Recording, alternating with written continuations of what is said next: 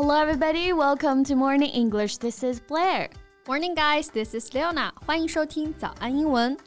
时隔七十年，英国在五月份为查尔斯举行了君主加冕仪式啊。Yes, it took place on the 6th May 2023 at Westminster Abbey. And compared to Charles' mother's coronation 70 years ago, it's a scaled back event. 但是啊，相比于七十年前伊丽莎白二世的加冕仪式来说呢，这次还是规模缩减了很多啊。Mm, right. The service has been cut down to 60 minutes, a third of the Queen's three-hour coronation in 1953. 那这次仪式呢，取消了很多具有英国传统的加冕的礼节啊，也是以此来体现英国王室的现代化。Even so it falls against a challenging economic backdrop for the UK. Many question the validity of the event as the country faces its worst cost of living crisis in a generation.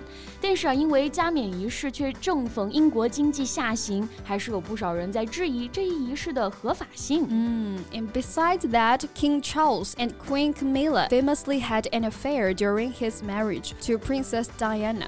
还有查尔斯和卡米拉的婚外情啊，也遭 到了全世界的唾弃了。其实，And Prince Harry, who has exited from royal life, appeared at his father's big day, but did not receive an invitation to join the family on the Buckingham Palace balcony and just flew back to California. 还有脱离王室的哈利王子啊，也仅仅在仪式上是短暂露面了。没错，所以王室的各种争议呢，也让很多反君主制的人啊，在加冕仪式的当天也举。行的示威游行，虽然仪式流程缩减了，也 还是引起了全球的关注和讨论啦。Well, let's talk about this historic moment today. Okay. 在节目的开始，给大家送一个福利。今天给大家限量送出十个我们早安英文王牌会员课程的七天免费体验权限，两千多节早安英文会员课程以及每天一场的中外教直播课，通通可以无限畅听。体验链接放在我们本期节目的 show notes 里面了，请大家自行领取，先到先得。那我们今天的核心词加冕典礼，哎，英文当中用这个词儿啊，coronation。So a coronation is a ceremony at which a person is made king or queen, and the coronation is at its heart a religious ceremony。没错，所以我们日常啊其实是不太常使用这个单词的。嗯，没错。但是呢，这个 coronation 的词跟 corona，c o r o n a。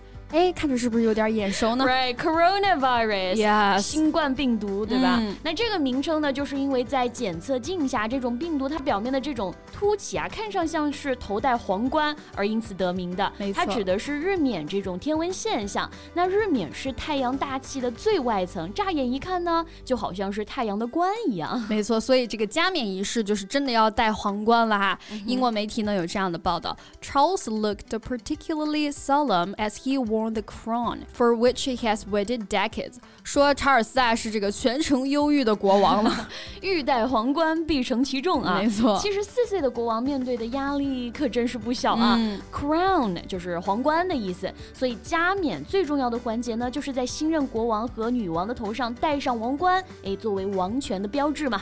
那 crown 做动词也可以表示加冕这个意思。Yeah, and Charles was officially crowned the UK's monarch on May 6, 2023 at Westminster Abbey。如果用 crown 来表示加冕啊，那就是国王或者王后被戴上皇冠嘛。嗯，所以呢，一般用的是这种被动语态哈，be crowned as queen or king。那 as 呢也可以省略，我们就可以直接说 be crowned，后面加上一个名词就可以了。对，那如果要用一个词儿来统称 king 国王，queen 女王，还有 emperor 皇帝。Empress 女皇这么多头衔啊，一个词儿就够了，就是 monarch 这个单词，意思呢是君主，哎，就不必纠结是某位君主具体的头衔究竟是什么了啊。没错，And right now the monarch actually has no real power。其实现在很多君主制国家的这个皇室啊，已经基本没有什么实权了，对，更多的是一种国家统一的这种政治性的象征，或者呢就进行一些礼仪性的外交活动了。Yeah, so some people think it's time we did away with the monarchy. 所以一直有反对君主制的人士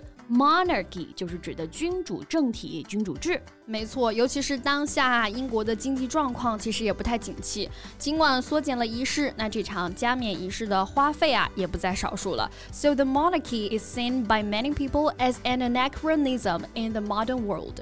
许多人呢认为君主制啊，在现代世界其实是有点不合时宜了。嗯，毕竟还是要展现皇室雄风的嘛。right. The coronation is such a quintessentially British display of pomp and pageantry. 嗯，这个排场还是要有的，所以这里的 pomp。 P O M P 就指的是这种盛况、盛大的仪式。对，但有些没必要的盛大，其实就是没必要的炫耀了啊。Right. 所以 pomp 后来也有贬义化的炫耀、展示、讲排场这些意思。嗯 Like I hate all this pomp and ceremony. Exactly. 我就很讨厌这些排场和仪式啊。没错，我也是的。那其实呢，真的是要有钱有精力才搞得起这些排场啊。所以呢，in one's pomp，哎，这个短语呢可以用来表示一个人最成功的时期，或者我们说的鼎盛时期哈。For example, he's in his pomp，就表示啊他如今势头正盛啊这个意思。那在这场加冕仪式进行的同时呢，英国政府宣布允许反君主制人士在加冕礼当天举行和平抗议活动。But some protesters have already been arrested at coronation。但是数十名抗议人士啊，在活动开始前就被逮捕了，也让英国君主制的未来呢再次面临了拷问。嗯，to protest 就表示抗议、 反对的意思，既可以做名词，那比如说英国政府允许的和平抗议活动啊，就是 a peaceful protest。 Right. The coronation raised a storm of protest, but sometimes it's useless to protest. 有些时候啊，尽管抗议呢没能起到实质性的作用，这些人啊还是在坚持发声。 Yes, hundreds of protesters were crowned at the Westminster Abbey in central London. 那这些人呢，我们就可以说是 protester 啊，在这个 protest 后面加上一个 er，表示抗议者的意思。A protest march often takes place. 通常啊，他们都会进行示威游行。March 这个单词就指的是抗议游行、示威游行，所以也可以说是一个 protest march。没错，那 march 本意呢还有行进、行军的这个意思，也是啊，既有动词又有名词的用法。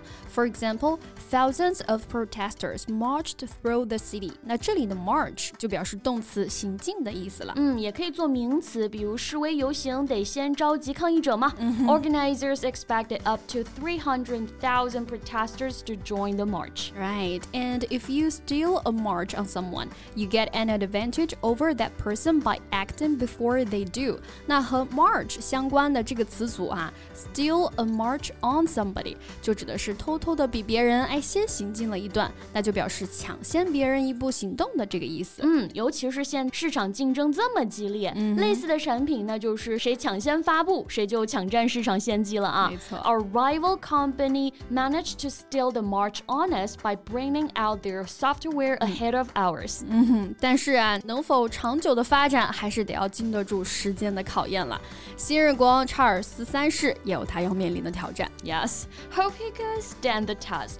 So, yeah, that's all the time we have for today's podcast, and you can share anything with us in the comment area. Thank you so much for listening. This is Blair. This is Leona. See you next time. Bye. 今天的节目就到这里了。如果节目还听得不过瘾的话，也欢迎加入我们的早安英文会员。 成为会员，您就可以无限畅听我们每天一场免费的中外教直播课，以及两千多节原创系统课程了。